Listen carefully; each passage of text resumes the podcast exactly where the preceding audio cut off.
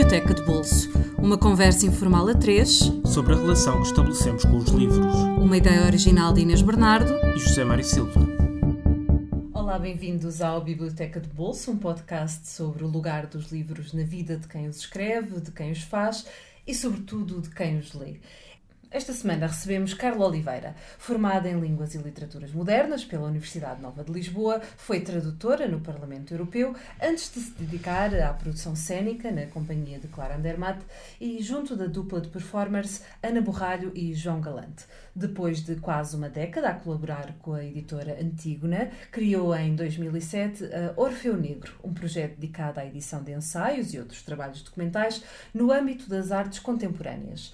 Um ano depois surgia a Orfeu Mini, que publica livros ilustrados para miúdos e graúdos e, em paralelo com esta chancela, abriu em Campo de Ourique, há pouco mais de um ano, a livraria Baobá, um espaço muito acolhedor que desde já recomendamos, nomeadamente para as prendas de Natal, e que se apresenta como a Casa dos Livros Ilustrados em Lisboa. Olá, Carla, muito obrigada por teres aceitado o nosso convite. Bem-vinda.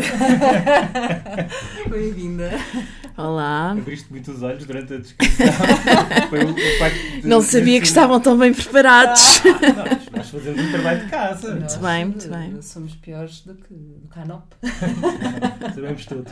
Sabemos tudo. Uh, falávamos da, da Orfeu Negro e uhum. a tua primeira escolha é também a primeira escolha da Orfeu Negro. Portanto, foi primeir, o primeiro livro publicado uh, na Orfeu Negro, que é a arte da performance de Rosalie uh, Goldberg não é? Por, porquê este livro? Trouxeste por ser o primeiro livro Sim, da... não trouxe por ser o primeiro livro do Orfeu Negro, ou talvez também, mas porque foi um livro que me acompanhou durante vários anos, hum, sobretudo a partir do momento em que eu comecei a trabalhar nas artes performativas e hum, na produção. Uhum. E havia, fiz também um curso de produção de gestão e produção de espetáculos no Fórum Dança, Fórum por Dança, exemplo, sim. e nessa altura eu sentia que nós líamos eh, muita da bibliografia dedicada às artes contemporâneas e, sobretudo, a artes mais eh, quase marginais, como a performance em inglês. Sim. E havia uma edição da Thames Ed Hudson, ainda existe, tem sido constantemente reeditada, que me acompanhava uh, não só enquanto leitora, mas também eu também havia com os amigos, com os artistas Uh, e sentia que de facto aquilo era assim uma espécie quase de uma bíblia. Uhum. Mesmo em inglês não havia muita coisa publicada sobre, sobre performance. E na altura do curso comecei a pensar uh, ter o livro cá fora enquanto tradutora. Sim. Primeiro enquanto tradutora, depois conheci a Rosalie Goldberg ah. num workshop uh, de curadoria no CCB, que foi um workshop eh, no âmbito do Festival Tandimage. Uhum.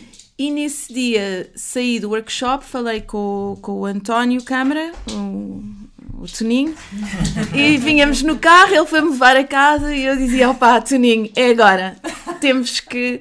Uh, temos que lançar o livro da Rose Lee, eu vou traduzir. Criar uma editora uh, para poder publicar o livro. Por aí fora.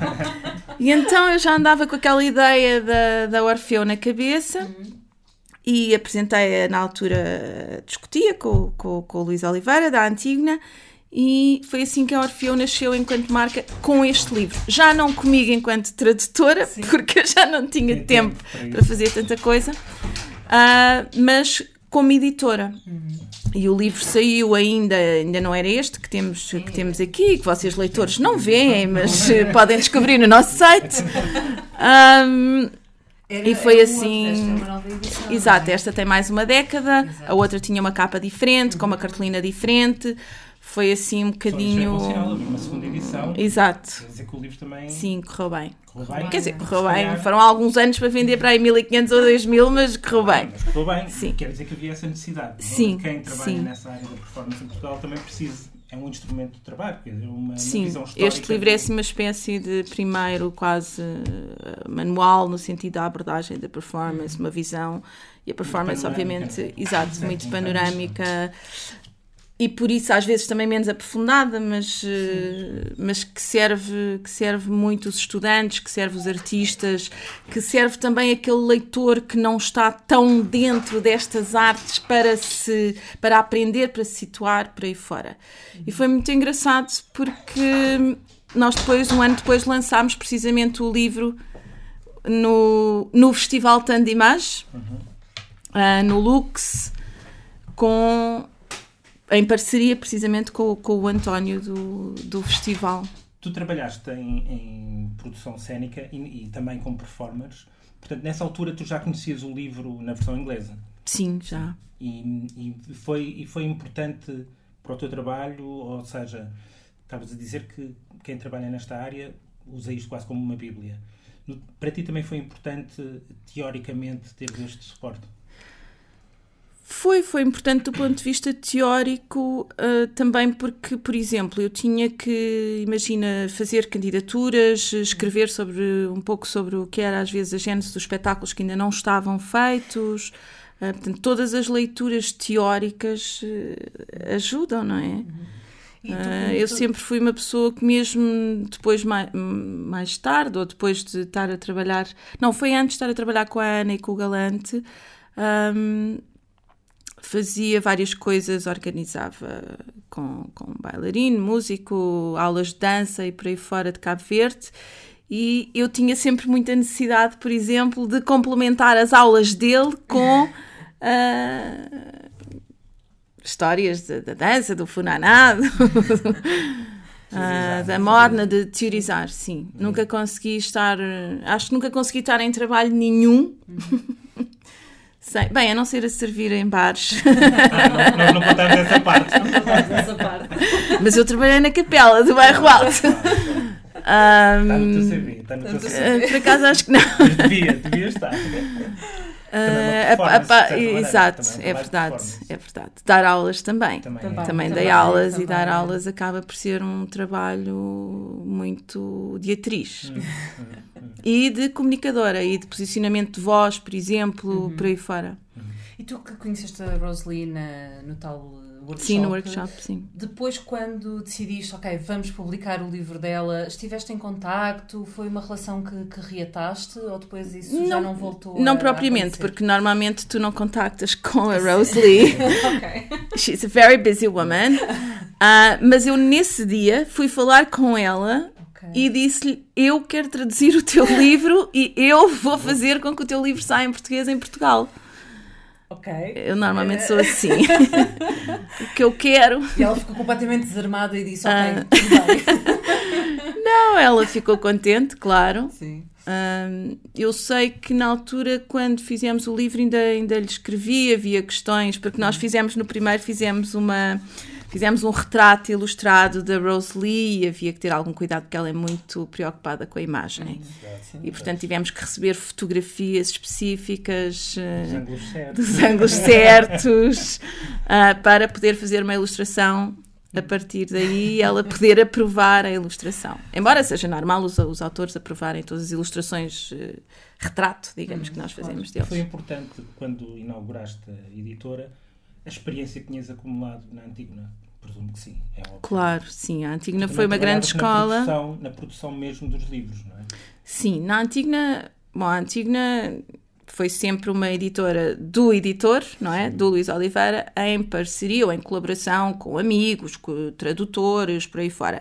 Quando eu comecei a colaborar na Antígona, foi pouco a pouco e, entretanto, nós abrimos o escritório no Chiado. Havia uma outra pessoa que trabalhava connosco também, a Carla da Silva Pereira, e fazíamos, eu e ela dividíamos um pouco o trabalho, embora eu tivesse uh, alguns dossiês específicos, como era, por exemplo, a procura de apoios, as candidaturas, uh, os direitos de autor, que eram áreas que na realidade eu gostava muito. um, mas sim, toda a produção, toda a discussão, as capas, a paginação, os pormenores, eu acho que a escola da Antigna, essencialmente, e chamo-lhe escola mesmo, tem a ver muito com exigência, uh, com pormenores, e a exigência vem, por exemplo, das traduções, das revisões, da imagem gráfica, uh, do respeito pelos colaboradores, até em termos daquilo que é a remuneração uh, dos colaboradores. essa filosofia para o Negro. Sim, sim, posso dizer que sim.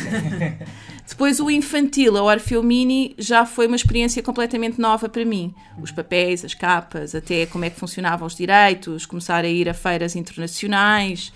Uh, tive em Guadalajara, sim, convidada com outros editores. E, e a própria experiência da produção era uma coisa que eu na altura me interessava muito aplicar, por exemplo, aos eventos da editora. Tanto que o lançamento da Arte da Performance, e, e isto, o livro marca uh, o início da Orfeu na, no, na área dos ensaios, precisamente porque é uma, uma disciplina muito transversal e que, portanto, abrange todas as outras que nós, entretanto, para as quais nós, entretanto, uh, nos estendemos. Um, e, e, a forma como inaugurámos a editora e o livro foi precisamente de, uma, de um modo muito informal, no âmbito do Tandimage, uhum. uh, que é um festival, como vocês sabem, que cruza linguagens artísticas, uh, o cinema e uh, as artes performativas. Um, e isso foi uma noite no Lux, quer dizer, não havia mesas, ninguém estava sentado à beira de uma mesa e havia público não sei o quê.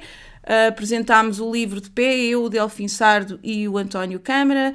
Uh, como era no âmbito do Tanjo de Imagem, o Legendary Tiger Man ia tocar nessa noite, tínhamos os livros à venda e era este tipo de eventos que eu queria fazer. E mesmo em relação aos mais pequenos, um, e agora com a Orfilmini, e na Feira do Livro, tu chegaste a ver, aliás, uhum. o teu filho chegou a ver uma sessão do livro inclinado. Sim que ele, que ele gostou, não foi? Ele gostou muito, mas houve pessoas que saíram e disseram que horror, porque aquilo de facto ultrapassava as fronteiras de um público maciço. Uh, e aí eu também tive que aprender alguma coisa, que foi não vens com as artes, não vens lá com a tua performance para a Feira do Livro de Lisboa. Pronto. Aprendizagens. São aprendizagens. Passando para o, para o, segundo livro, que tu não editaste. Não. gostarias de editar, não sei, que é Insustentável Leveza do Ser, do, do, do Milan Kundera. Pronto, ficção, pura e dura. Exato. Uh, este livro corresponde a alguma fase particular da tua vida? Foi... Sim, corresponde a uma fase de algumas leituras. Quando eu, eu penso que eu tinha cerca de 20 anos, o livro saiu em 82. Eu não vou dizer lá nem cá, sei quando sou. sou uma miúda. Pronto, não, não sei. Ah. Parece um pormenor. Acho muito bem. Ah, ah, eu sou uma eterna miúda. E hum, este livro saiu em 82, mas eu penso que o li um pouco mais tarde, talvez até um ano antes de sair o filme. Não sei se o li por volta de 87, o filme depois saiu em 88, andava a fazer algumas leituras, uh, o Hermanessa. Hum. Hum, depois, o, na altura saiu o Bret Easton Ellis, quando tinha para aí 18. Menos que zero. Menos que zero, que marcou assim uma geração. Uh, depois, mais tarde, o Paul Auster, mas foi um bocadinho mais tarde. O Paul Auster e uhum. o Salman Rushdie. Uhum. Uh, bom, a Marguerite Duras e a, e a Ursenar também ali. E eu confesso que hoje não tenho muita noção de datas nem, nem de anos. Mas, o, o, o, livro causou um impacto bastante forte e, e eu acho que, eh, ou em termos individuais, tem menos a ver até com uh, as questões políticas e sociais que o livro levanta, mas mais a ver com uh, a relação de amor e desejo entre estes quatro personagens: hum. a Teresa, o Thomas, a Sabina e o Franz. Hum. Sendo que é engraçado que eu uh, não me lembro muito do Franz. é um personagem que não ficou na minha cabeça. Aquilo que. Anos, tu ainda te lembras de algumas cenas, de alguns diálogos, de algumas situações? Lembro-me, bem, sobretudo lembro-me do Thomas com a Sabina. Sim. Lembro da imagem dela no espelho, das roupas eh, ou da lingerie que utilizava, daqueles ambientes todos muito sensuais, do chapéu de coco dela, não é? Ninguém se esquece do chapéu de coco. Um, Lembro-me das imagens deles uh, no campo. Uh, a Teresa e o Tomás tentam não sei, tentam ter ali uma relação quase mais normal, porque ele de facto era um, era um libertino. Um, mas foi um livro que me marcou muito por isso, por questionar uma série de coisas em relação uh, a nós, em relação aos nossos desejos, em relação à forma como nós processamos uh, os sentimentos e o desejo quase animal, como é, que isso, como é que isto se gera, como é que isto se junta, como é que isto se separa, como é que cada um deles. Uh, era muito difícil. Eu acho que estava numa fase também muito de tentar perceber quem é que eu era, como é que eu queria viver as relações. Uh, também estou para aqui a dizer coisas muito íntimas. Devíamos ter avisado não, que há um divã abaixo deste estúdio. E basicamente eu acho que a questão aqui minha, minha muito uh, profunda com, com, com, os personagens era quem é que eu sou. Hum. Eu sou a Teresa ou eu sou a Sabina? Ou eu posso ser as duas? E é, será que existe uma relação com alguém onde se possa ser estas duas mulheres? Hum. Isto por um lado. Por outro lado, tentar perceber, não sei se acontece isto com todas as mulheres, mas acho que é evidente que não podemos pensar que os homens são mais libertinos que as mulheres e por aí fora. Mas é um bocadinho perceber esta coisa muito. Uh, o que é que é isto? O animal, o libertino, Uh, mas ele, as minhas perguntas aos 20 anos era: Mas ele gosta da Teresa, porque é que ele entra pela janela da outra senhora e, e precisa assim tanto deste sexo assim, animal e por aí fora?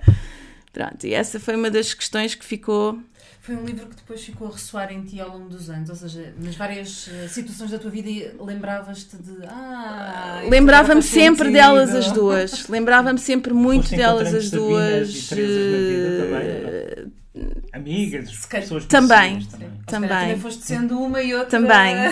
também.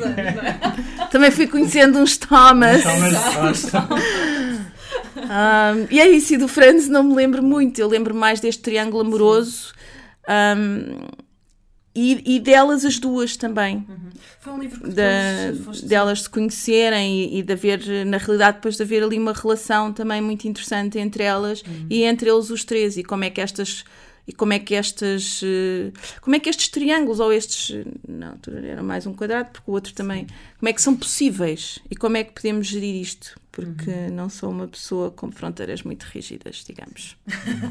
foi um livro que depois uh, recomendaste a amigos, a outras pessoas? Ou foi um livro que guardaste só para ti? Quase como é uma boa um pergunta, é uma boa pergunta. Não sei, não me lembro, sabes? Hum. Não me lembro. Lembro-me que tive um grande choque quando vi o filme Aquelas personagens ou... não correspondiam à minha. Fisicamente. Exato, sim. sobretudo a Teresa. A Teresa tinha um ar demasiado cândido. Sim. E eu era achava. era? era, exato. Um... O outro era muito mais carnal. Uh, Sabina. Sim, Sabina. sim. Mas eu achei que a Sabina, pensando hoje, até acho que estava bem representada uhum. e por aí fora eu achei, achei-as demasiado representadas demasiado em polos opostos, uhum. enquanto uh, figuras de mulheres. É quase. Exato, achei um bocadinho. E no livro isso não é não tão. É tão eu, linear, eu é? do que eu me lembro, ou a ideia que eu tinha é que no livro isso não é tão marcado. Uhum. E tu voltaste a reler, uh, sei lá, mais recentemente? Não. não. Portanto, a memória que guardas é dessa leitura aos Sim. 20 e tal anos. Sim. Tens, tens medo de reler? Algum. Sim, Ou seja, que não, não Sabes que isto, desde, desde que eu combinei convosco, assim, há não sei quantas semanas e que fui adiando e para aí fora, fui. Uh, aliás, não encontrei o meu livro, comprei-o no, no Senhor Teste. Sim. Ricardo, estou a fazer publicidade ao Senhor Teste, que é maravilhoso. É maravilhoso, é verdade. E eu queria o livro com a mesma capa, porque era esta hum. memória que eu tinha. E eu disse: Não, eu quero aquele da Dom Quixote e porque não encontrei o meu, portanto, provavelmente, se calhar recomendei-o a alguém, emprestei-o e ninguém me devolveu. Claro. Um, se é o caso, por favor, devolvam-no à Carla. Esse e o Bret Easton Ellis, o menos quiser, também não me devolveram. Original, mas eu sei com quem está. Ah, pronto, pronto. Isto é um recado. Isto é um, isto é um recado, isto é um recado. Um, não, pois é. E então pulo ao lado da minha mesa de cabeceira, onde fui buscá-lo fui buscá hoje de manhã, sempre com aquela ideia e pensei, será que eu quero reler? Será que eu quero Tens um certo medo de perder esse, essa imagem. Sim, às vezes perdem-se coisas, quer dizer, claro que se ganham também. Sim, mas sim. eh, não sei, já, já tive o filme que foi para Sim, sim, já- Não, era um bom filme, Mas era outra coisa. Mas não é? mas Era era outra coisa. Sim. O Bret Easton Ellis, então, menos que zero, quando passaram aquilo para cinema, pff, menos que zero. Menos que era mesmo. E não sei se foi uma fase de muita adaptação de, de, Está a acontecer de- outra vez, de não livros achas? ao cinema. Está outra vez a voltar essa moda da 50 adaptação. Sombras de Grey. Não era, não era, Não era bem não era isso. bem isso, mas. Esse era Mas esse eu, não, esse, partida, esse eu não portanto, li o livro, portanto. Eu esquece, já não vou ver o ler filme. livro, Eu nem li. ver o filme. Eu li. E então? A mim Ele- pesar. Ele leu e eu não consigo passar dos primeiros 10 minutos do filme porque adormeço sempre. Isto poderá querer dizer muito sobre Um o filme filme. erótico. É um filme erótico em que ao fim de 10 minutos eu adormeço sistematicamente. Se calhar. Não é não, muito erótico. não, se calhar não é assim tão erótico. Pelo menos não é Ou pelo menos para não Então ti, não é para ti não, a ti não te suscita Não- qualquer não é tipo de animação. Não é. Não, é. Não E o livro, o livro também não. O livro também não. E por falar em animação e, E em erotismo. em erotismo, passamos para as dioptrias de Elisa. É verdade. António. Gomes. É a última escolha. Sim. Que é. Eu confesso que só conheço a poesia dele, mas agora fiquei muito curioso de, de ler a, esta. É uma novela, no fundo. Não é? Sim, é uma novela. Ah, é uma- é assim, Convém talvez explicar quem é o António Gancho, para quem não conheça, sim. porque é uma figura. faz um bocadinho às vezes na minha cabeça pensar no, no Roberto Valsa, por exemplo, que é alguém que viveu a vida quase toda em instituições psiquiátricas. Exato, acho que ele Ele viveu quase aos 20. 40 anos, não foi? Ele, sim, Em- ele, ele entrou com 20 e poucos anos e viveu a vida quase toda num hospícios psiquiátricos. Sim. E, e isso, obviamente, o que ele escreve também é fruto disso, não é? Dessa experiência, talvez não tanto na, na, na novela, mas no- nos poemas isso é muito notório. Embora eu tenha lido um comentário de um leitor que diz qualquer coisa como foi preciso vir um louco para se falar eh, de sexo, Sexo. animal e por aí fora. Desta forma, Mesmo. como deve ser, eh, tal como ele deve ser dito e expresso. Sem, sem Exato. subterfúgios e Sim. eufemismos e coisas assim. E é engraçado porque a novela passa-se precisamente em Évora, Hum. de onde é o, o António António Gancho. Sim. Tem espaços como o Jardim Público, o Templo de Diana, que são Conhecidos, espaços é? exato de Évora. Um, o, António, o António acho que escreveu isto, o António, como se eu o tivesse conhecido, mas não conheci, mas eu já sinto que ele é meu amigo porque eu já li e reli isto tantas vezes e já ofereci também, acabei de encomendar um também para oferecer no Natal, a Sírio, vocês já, a Sírio É Alvim. a Carla que compra. Eles estão sempre. "Pô, Está a comprar É a de Carla. Elisa. É a Sou eu, sou eu. É a Carla. E hum, perdi-me. Estava a dizer que Não, são espaços, São espaços conhecíveis, não é? conhecíveis, sim. E ele escreveu sobre, sobre isso. Sim, e é uma. Ele dava-se muito com o Joaquim Bravo, com o Álvaro Lapa, que tem eh, precisamente uma, um, um não é? texto pequenino de entrada que é muito bonito, é mesmo muito bonito o texto. E as dioptrias, eu vou ler assim o primeiro parágrafo. Ah, é um livro cheio de humor, devo dizer. É uma novela muito sensual. Ah, é uma novela que volta, eu acho, a questões, ou que toca em questões precisamente em que a insustentável leveza do ser ah, já tocava, de uma maneira completamente diferente, porque é uma escrita completamente eh, diferente. E as circunstâncias. Ah, sim, as circunstâncias. diferentes. Tudo, tudo é eh, é? as circunstâncias também, a língua também. Isto vive muito, até de, por exemplo, o próprio texto vive muito de repetições, eh, descrição do dia, descrição da ação do X que olha para Y, que tem o marido em casa, que os filhos. Pronto. E começa por, eh, por contar isto. Elisa não podia casar. Se calhar devia pedir à Inês, que ela é que tem uma voz fantástica. As dioptrias de Elisa eram muito grandes. Na vista esquerda tinha 16 dioptrias e na direita 13. Não via bem. Tinha miopia e astigmatismo. Era miúpe, mas esbelta, gorda, forte, no entanto engraçada. E toda a novela acaba por girar em torno das formas dela, do corpo, e da miopia, das dioptrias dela.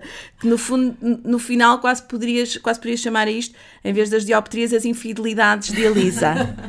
Uh, e é muito engraçado porque isto começa assim com uma história com alguém que supostamente não ia casar porque tinha muitas dioptrias e por aí fora, mas casa, casa com o Luís, que 16 anos depois ainda uh, a ama e ainda tem uh, uma atração sexual muito grande por ela. E que diz, por exemplo. Posso ler? Sim, sim. Ou queres ler, Inês? Não, não. Dá vontade, então. Luís fora sempre um apaixonado de Elisa pelas suas qualidades, os seus sentimentos e até mesmo sexualmente. Mais, ainda mais, mais que isso, mais que pelas suas qualidades próprias de mulher, os seus sentimentos de mulher e mãe, mais, sexualmente mesmo. Muitas vezes sexualmente é que Luísa desejava para a cama, para ir dormir com ela, fosse a que hora fosse, de dia ou de noite, para uma relação sexual forte e continuada, completa, final. isto continua. obsessivo, é? Exato, é? é muito obsessivo. Uh, e, e nota-se que de facto ele, ele continua ao fim de não sei quantos anos a ter esta obsessão e esta atração pela mulher, e depois no jardim há outros homens que começam também a ter uma certa obsessão uh, por esta mulher. E o mais engraçado é que ela, entretanto, há um jovem, o Felipe, uh, que entra também numa assim, atração muito forte e pergunta ao Sr. Velez onde é que ela mora e por aí fora o Sr. Velez. uh, e ela, como vê mal. Uh, ele está a olhar para ela na mercearia e aquilo é tudo um monte de fantasia, mas ela, por exemplo, depois só se apercebe que é o mesmo rapaz, o mesmo jovem, porque fica assim diante dele e ela começa também a desenvolver este, este desejo uhum. e é tudo, a hora tal, o dia tal, o, o gesto tal, uh, o marido que, o filho, a Sofia, o Carlos, o, epá, é muito então bonito. ela é mais Sabina do que, do que Teresa. Ela é mais, mais Sabina, Sabina do que Teresa. exato, exato. Apesar das dioptrias. Apesar das dioptrias. E o, o o livro lê-se e relê-se constante. Eu, eu leio e releio ao longo dos anos, um, sempre descobrindo coisas, sempre recordando novas coisas, sempre encontrando um, motivos para continuar a refletir sobre isto das relações, sobre as questões do desejo, uh, sobre aquilo que nos move enquanto pessoas, enquanto animais e por aí fora. Portanto, apesar de serem livros muito diferentes, há, qualquer, há um vínculo qualquer entre os dois. Entre a, eu diria que sim. Ou pelo menos é assim que eu os leio. Talvez sejam os temas que me interessam. Sim, sim, sim. Mas, Mas é, é, curioso que um uh, relês bastante e o outro tenhas medo, medo de reler. Bom, este também digamos que é mais pequenino, é mais, é mais uh, acessível, mais fácil de ler. Este aqui eu tenho que estar assim mais concentrada. Uh, eu hoje, este, por exemplo, as dioptrias de, Lisa, de Elisa, eu estava a conseguir almoçar e, e, e reler um pouco, não é? Sim, Exato. Sim, sim. A insustentável leveza do ser precisa de outra. Uh, exato, não de tanta leveza como as dioptrias.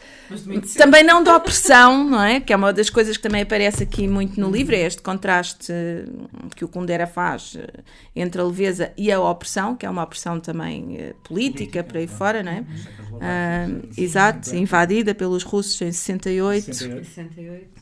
Já depois deles estarem a tentar viver como casal, o Tomás e a Teresa. Uhum. Um, e é isso que faz com que depois as personagens mudem, eh, mudem a sua própria vida. Ah, por isso, Inês, este terá que ser assim para umas noites mais longas e solitárias.